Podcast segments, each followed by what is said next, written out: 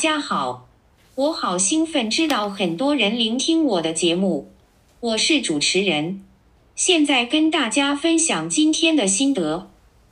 希望大家可以多多支持捐款。如何克服人生当中的困难、失望和忧伤？传道书第九章十一到十二节。点。我又转念，见日光之下，快跑的未必能赢，力战的未必得胜，智慧的未必的粮食，明哲的未必的资财，灵巧的未必的喜悦。所领导众人的是在乎时候和机会。原来人也不知道自己的定期，鱼被恶网圈住，鸟被网罗捉住，祸患忽然临到的时候，世人现在其中也是如此。雅各书第一章第九节到第十一节，零九，卑微的兄弟升高，就该喜乐；十，富足的降卑，也该如此，因为他必要过去。如同草上的花一样。十一，太阳出来，热风刮起，草就枯干，花也凋谢，美容就消没了。那富足的人，在他所行的事上也要这样衰残。提摩太前书第六章点七，因为我们没有带什么到这世上来，也必不能带什么去。八，只要有衣有食，就当知足。点九，但那些想要发财的人，就陷在迷惑，落在网罗和许多无知有害的私欲里，叫人淹没在灭亡和沉沦中。十，贪财是万恶之根，有人贪恋钱财，就被引诱离了信仰，用许多愁苦把自己刺透了。十一，但你这属上帝的人啊，要逃避这些事，追求公义、敬虔、信心、爱心。忍耐、温柔。十二，你要为信仰打那美好的仗，持定永生。你为此被召，也在许多见证人面前已经做了那美好的见证。十三，我在叫一切生活的上帝眼前，并在向本丢、比拉多做过那美好见证的基督耶稣面前嘱咐你。十四，要守这命令，毫不玷污。无可指责，直到我们的主耶稣基督显现。十五，到了日期，那可称颂、独有全能的众王之王、众主之主必显现出来。十六，就是那独一不死、住在人不能靠近的光里，世人未曾看见，也是不能看见的。但愿尊贵和永远的全能都归给他。阿门。十七。你要嘱咐那些今世富足的人，不要自高，也不要倚靠无定的钱财，只要倚靠那厚赐百物给我们享受的永生上帝。十八，又要嘱咐他们行善，在好事上富足，甘心施舍，乐意供给人。约伯记第二章点九，他的妻子对他说：“你仍然持守你的纯正吗？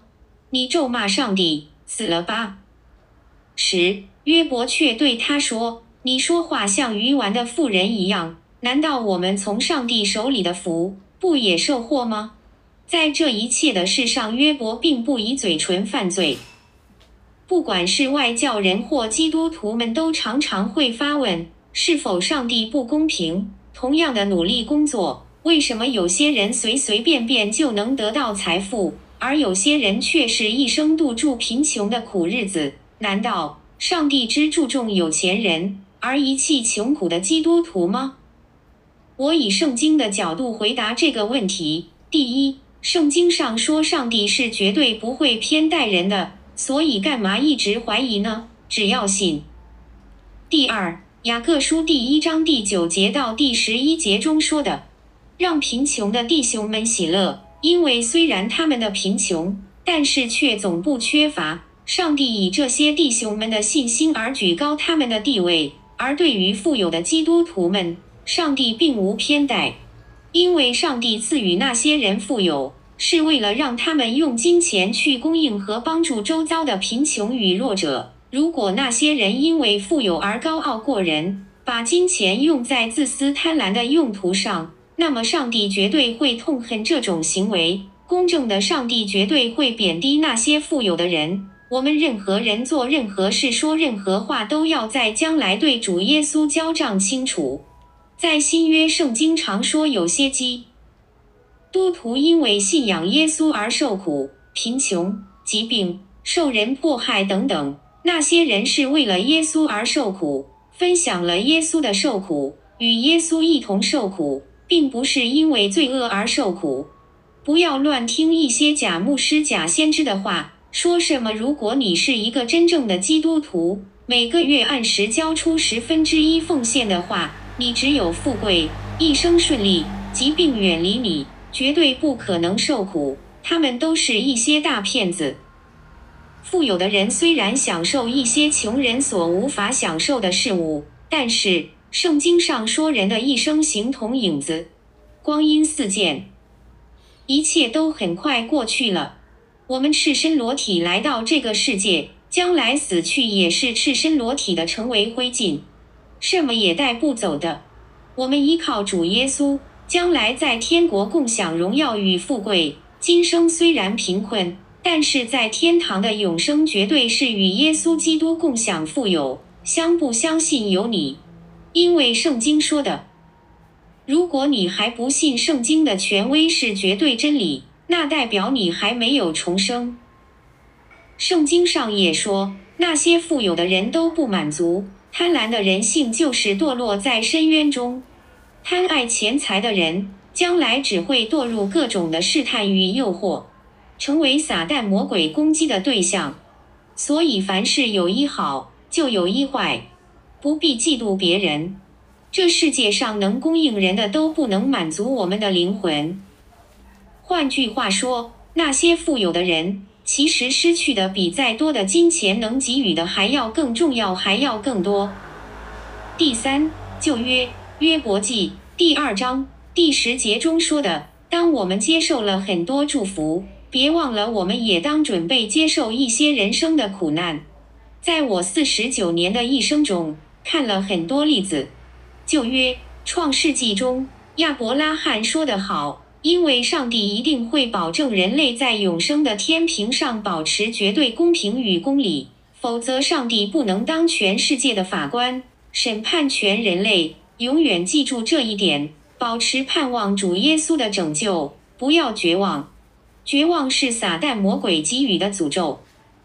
我看了很多例子，那些有钱人虽然享受荣华富贵，受人嫉妒，但是年老时。都在很多地方被上帝给贬低，因为人生是如此的虚空，再多的富贵也买不到那些贫穷的基督徒才有的喜乐与上帝最近的关系。上帝是公平的，那些富有的人通常距离上帝也最远。耶稣基督最爱的人是儿童，因为儿童最卑微，儿童没受什么高等教育，儿童不懂得跟别人竞争抢钱。另外，儿童也是最贫穷的，先天缺陷的儿童在天国中是最大的。那些儿童也是距离上帝最近的人。据我观察，很多富有者跟高教育高者，临到他们的类似是：妻子早去世，或是早离婚，得到不治之病、癌症，事业不成，小孩出意外丧生等等，不一一举例。另外一个例子。美国加州每年都有火灾，原因是太干燥了，而且往往看到很多富贵人的别墅、豪宅都烧成灰。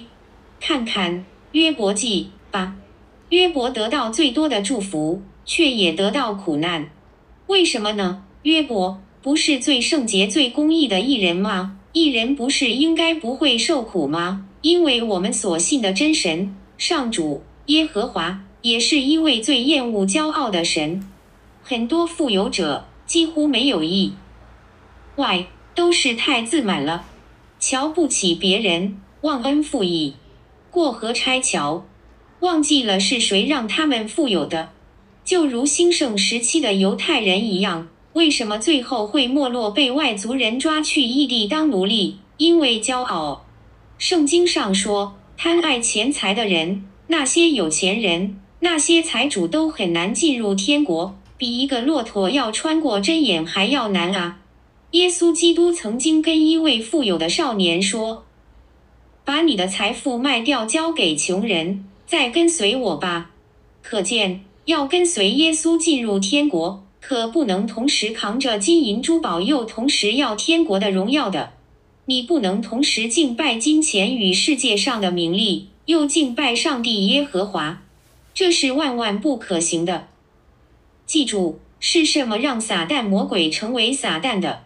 撒旦本来是一位天使长，因为骄傲自己的才干与能力而叛逆上帝，变成魔鬼。所以不要以为基督徒不会堕落跌倒，不会骄傲。我看过很多的牧师因为跌倒犯罪而失去职位。当富有的基督徒不是百分之百的蒙福，当穷苦的基督徒因为为了信仰而受苦，所以将来在天国只有一大堆的报酬与祝福。而富有的基督徒，因为已经在一生中享受过了，所以在天国就没有穷苦基督徒应有的报酬与祝福。上帝是绝对公平公正的，不应该质疑。最后，我的总结是：圣经上说的话，不要去迷恋，不要爱这个世界。如果任何人贪恋这个世界，那么上帝天赋的爱也不在他身上。如此。不能进天国，因为这世界充满住贪财、情欲和罪恶，这些都是上。帝所厌恶的。当世界结束时，所有的这些情欲与贪婪也都会消失，再也寻不着。只有神的话语永远都会存在。上帝爱你。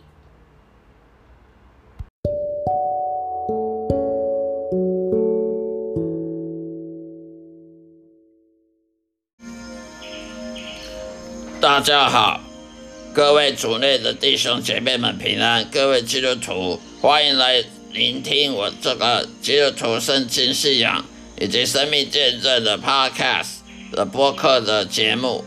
希望每一集的录音能够给大家很多的帮助，很多的启示，能够祝福各位。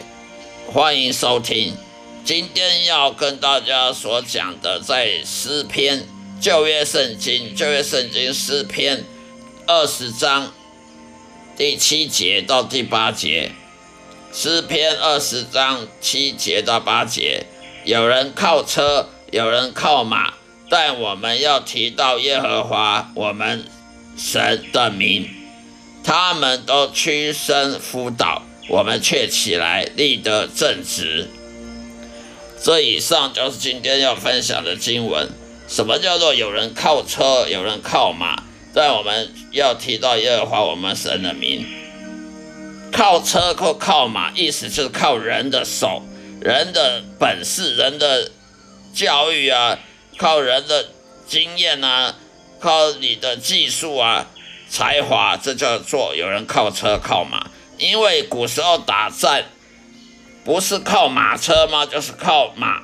骑马直接骑在马上，要不然就是靠马车拖着马车去打仗。所以你的马车如果很新的马车，很很先进的马车，那个车轮很大，那个车轮很粗，车轮又很好的材质，那个马车呢骑很久都不会坏。那个马车呢骑开很快，骑很快的。都不会，那个轮胎都不会裂开，轮胎都不会坏掉。呃，走在石头上、砂石路上呢，不会一被石头绊倒呢，整个车子马车就翻了。嗯，我们都知道，打仗的时候呢，最忌讳马车翻掉，因为你如果你本来是在移动状态的，你如果骑着驾着马车，马马车一翻。马也翻了，那车子翻了，你要叠出来摔摔伤了，然后你摔伤你就不能动弹了，你你起来，那个马车很重，一个人是抬不起来的，那么你就在那边等死，就等于说你是身受重伤，还要还在那边不能动弹，不能赶快的移动保护自己，赶快逃离现场，很容易就会被。敌人呢，随便一个兵就把你杀了，所以呢，通常人家古时候打仗的那个马车都要很好的马车，马都要选那个最快，马都要选那个反应最快的、最好的马，最强壮的马。那个马车呢，都要选最好的木材，上等木材跟那个铁啊、铁、金属啊，要做做很固定、很坚固的轮胎，很坚固轮子，很坚固的马车。以免你在战车战场上呢，用用不没多久坏掉了，然后你在战场上跌下来，马车翻了，你就在那边等死。所以呢，这里所谓有人靠车，有人靠马，意思说，要么你就是骑着马没有车子，要么你就就驾着马车作战。不管怎么样，作战就不是就是骑马，要不然就是。拖着马车来来靠来打战，而打胜战呢，就是因为你的马车好。以前呢，古代人打仗呢，会打胜仗就几乎可以说了，马车很好的马车，那个马是很很很会跑的马。但是这里圣经讲说的，有人靠车，有人靠马，但我们要提到耶和华我们神的名，也就是说我们不靠这些东西。一个马车，它在战场上会不会坏？不是因为你的选的好的马或选好的马车而而让它让让你让你打战打胜仗，让你不会翻车，不会在战场上失利。那是因为神、上帝，我们所我们所爱的上帝耶和华他所决定的。所以就是说，你在战场上你是赢还是输呢？不是因为你选很好的马车。很好的马，而是因为上帝他的旨意，上帝认为你应该在战场上打输，你就打输；他认为你在战场上打赢，你就得打赢，完全是上帝做决定的。上帝他的全能全知，他的掌控这个世界，他完全掌控、掌管这个世界，而不是人类掌管这个世界。所以有人靠车，有人靠马，但是。我们信敬畏耶和华的人，我们就要知道那个没有用，你靠车靠马没有用。我们还是要敬畏耶和华，我们还要相信上帝的带领，我们就会赢。我们在人生道路上就会成功，就会战胜我们的敌人，而不是靠自己的本事、教育啊、呃经验啊，你的你的才华才干啊，去去在。人生中战胜的，所以这里第八节讲的，他们都屈身辅导，我们却起来立正正直。也就是说，很多人以前的打仗呢，用很好的马车，用最好的马车、最好的材质的的木头做的马车，用最快、最最勇敢的马来来来驾车，还是翻车了，在战场上还是翻车了。还是辅导了，甚至就在战场上，你一跌倒，你不能动弹，敌人很快就很容易就把你杀了，因为这时候你是最脆弱的，这个时候你没有防卫能力，所以呢，我们信上帝耶和华的人反而可以站起来立得正直，我们不需要依靠什么什么马车什么马，我们只要靠上帝耶和华就好了，所以我们不能像那些外邦人。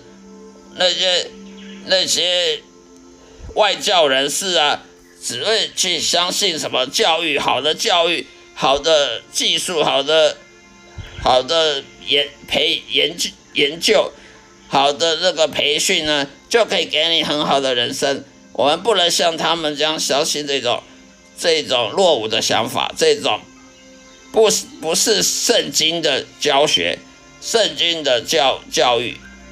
圣经教导我们呢，要依靠耶和华，而不是要靠我们自己的才干、才能。你教育再好也没有用。很多很多博士呢，沦落街头；很多博士薪水很低；很多博士去当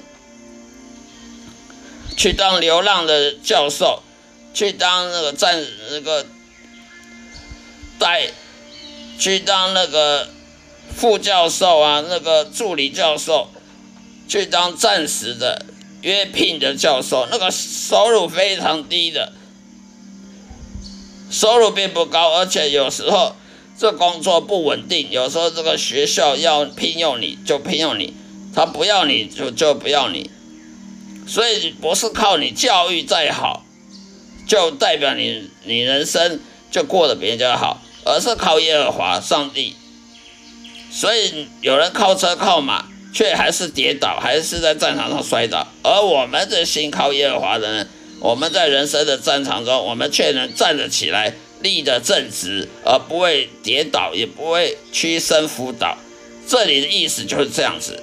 我们可以看到，在这世界上不乏有这种证据，有这种证明，体育选手很好的体育选手国手。训练了，训练了好几年，最后却输在在奥运上呢，输输了一塌糊涂，输给那个经验比他差的。为什么呢？因为上帝呢，常常透过这种例子，鲜明的例子，告诉我们：人心骄傲，以为你你训练比较久，以为你那个什么国家，你这国家花大把钱训练你，绝对会赢那个。花小钱训练的还会赢赢得金牌，其实却却常常看到的结果不是这样的。很多那个小国家的选手却赢大国家的选手。小国家的选手呢，他的国家比较穷，没有给到很好的培训的经费，却拿到金牌。安乐大国家呢，经常的骄傲，以为自己每次奥运就一定金牌的，没金牌是不会回家的，反而却连铜牌都没有。上帝为什么这样做呢？就是要证明给我们看，我们的成败呢是靠耶和华的，不是靠你自己。想要成败，成功就成功，失败就失败，不是你靠你的教育、才干、你的研、你的训练。花大把钞票就可以保证你的，你你你要的结果，就是要的期待就是这样期望，要成功就比就能够赢别人，每一次都赢别人。我们可以看到很多体育选手，常常拿金牌的，却有一有一次呢，却连铜牌都拿不到。我们也常看很多呃铜牌选手拿铜牌的，突然有一天突然拿金牌了。这种事情屡见不鲜，为什么？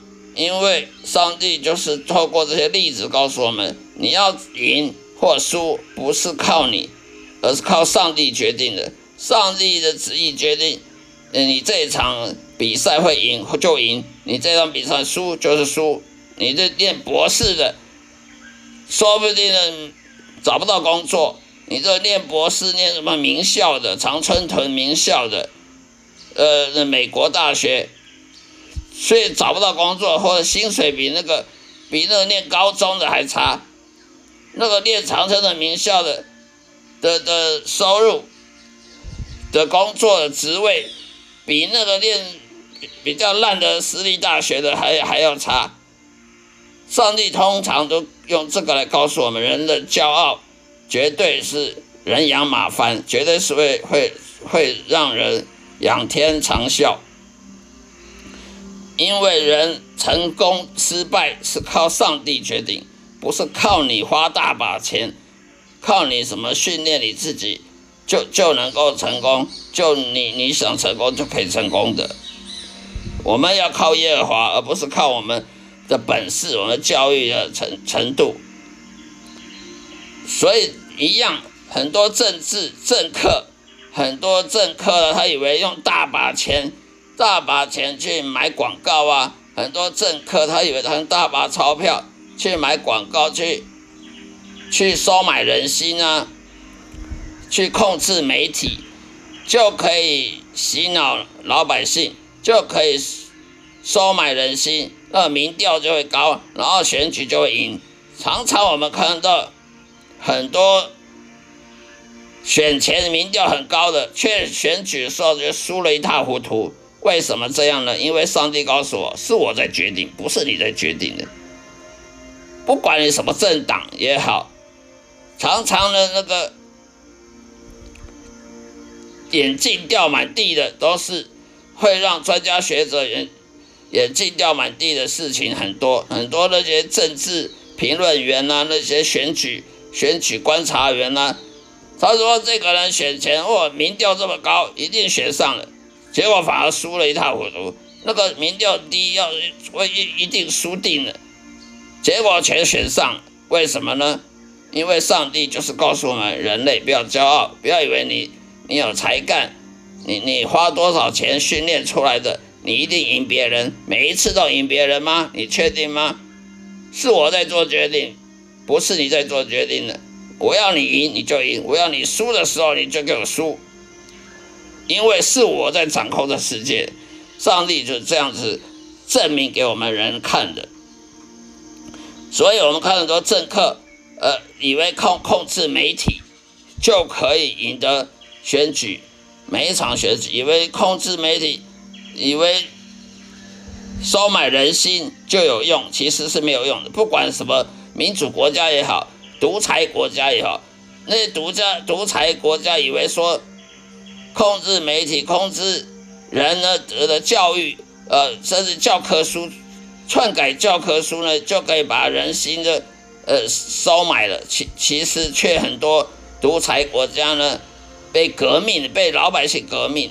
为什么？因为老百姓也不是笨蛋，老百姓不是那么简单用背教科书就可以，你你这个篡改教科书就可以收买人心的。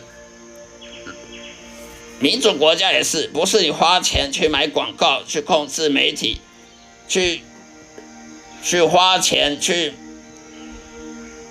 绑庄脚，或者是是是用各种方法贿赂。也都不不能够如你如你如你想的，如你期望的，就可以赢得每一场选举。是上帝在做决定的，不是人在做决定的。所以，什么政治评论员、政治分析家分析的最后就是眼镜掉满地，分析结果就是让人让人嘲笑，说你这分析越分析越乱。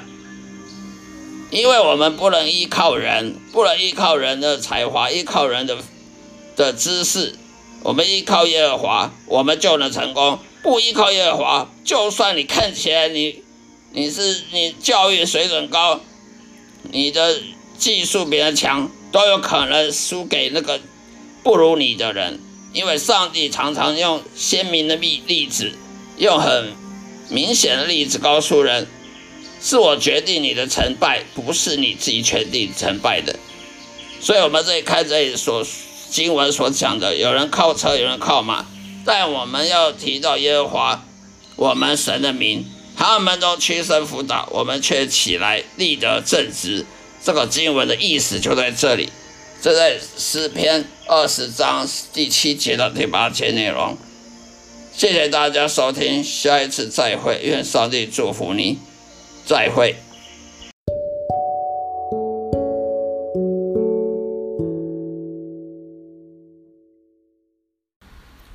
嗨，大家好，各位基督徒族内的弟兄姐妹们，平安喜乐。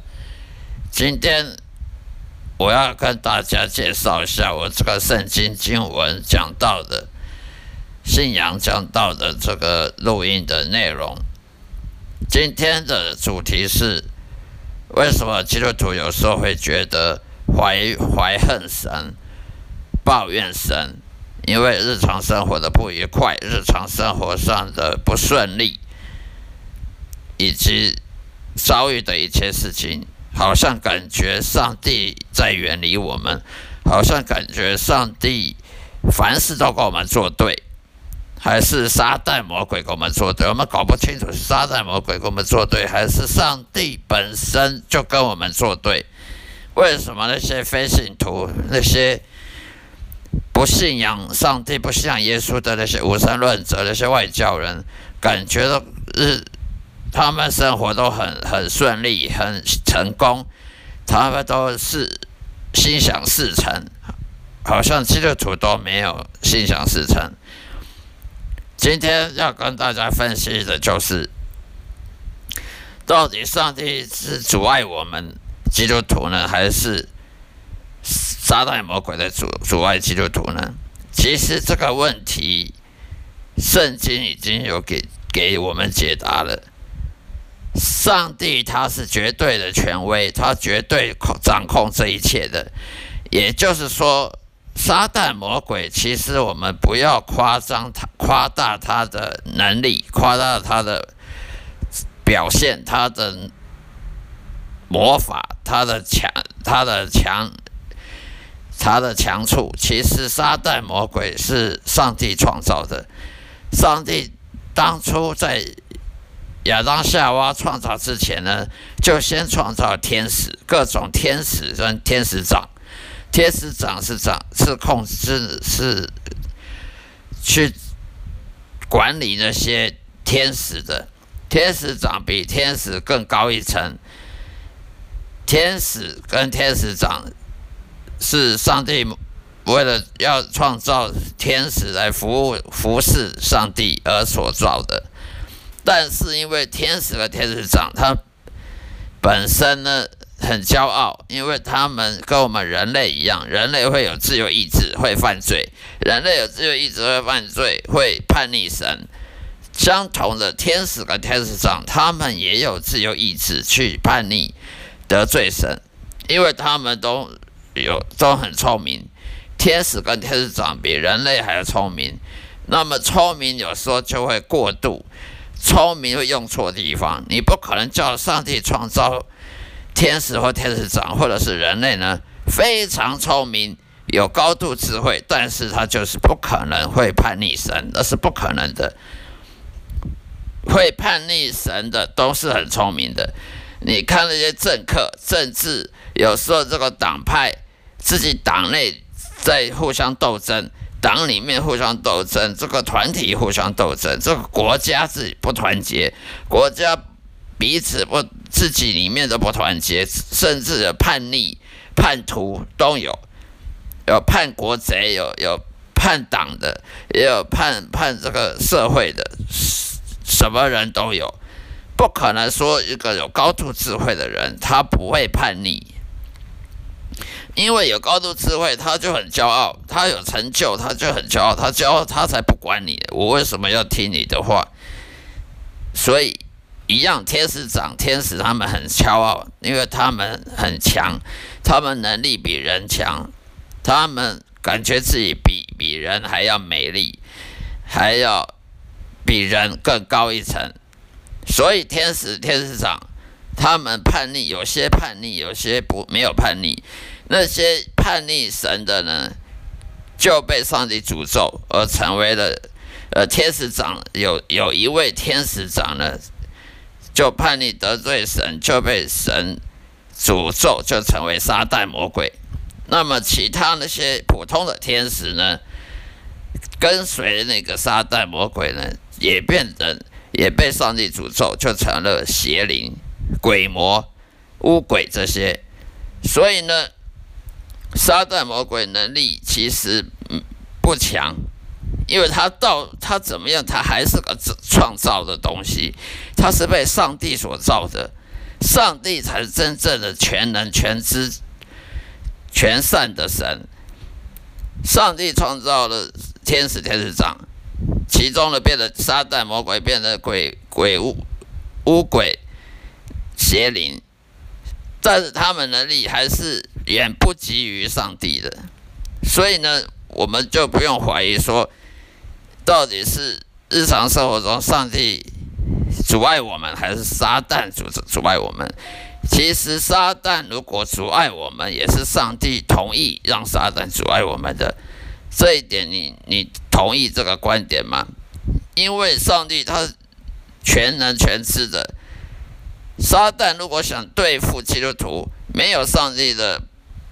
同意是行不通的。那么，上帝为什么要同意撒旦会去阻碍基督徒呢？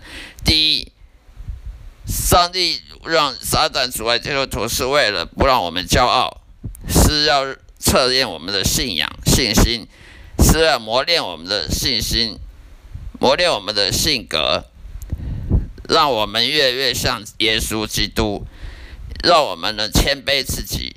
好能服侍神，因为人如果不谦卑，他骄傲，他是不可能服侍神的。就像撒旦魔鬼骄傲，他不愿意服侍神，所以成为撒旦魔鬼一样的道理。所以上帝他有时候会阻碍基督徒，并不是因为上帝脑脑筋变坏了是怎样，是因为他要让我们的骄傲呢、傲慢呢给给低贬低我们的傲慢，而这时候他就会允许撒旦去阻碍我们。但是这些都是有限度的。同样上道理，上帝也会允许撒旦去阻碍那些非信徒、那些无神论的外交人，只是我们不知道而已。而上帝允许撒旦魔鬼去害人，如果是害非信徒的，有的连命都没有。例如，你看到一堆车祸，外面常常发生车祸、凶杀、命案呐。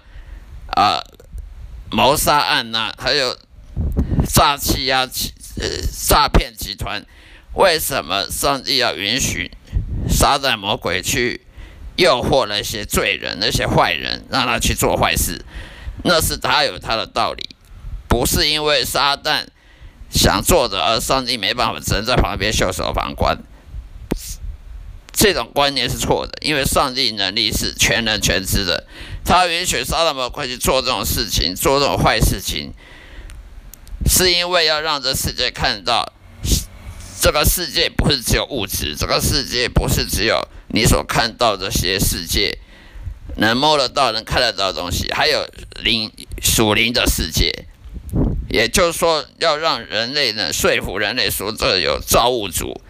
在这世界上有造物主，这世界上有属灵的世界，不是只有物质的世界，而且要让那些罪人知道犯罪的后果。你看到犯罪就很多眼泪，犯罪的后来就是一一堆眼泪了，一堆意外了，一堆车祸了，一堆凶杀命案了，一堆打打杀杀的。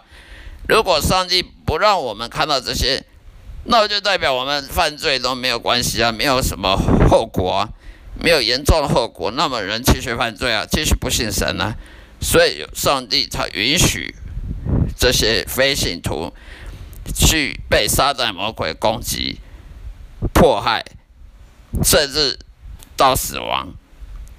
那么上帝他同样也叫撒旦呢去阻碍基督徒，是为了他的意图是不一样的，旨意上帝旨意是不一样。对基督徒他是磨练。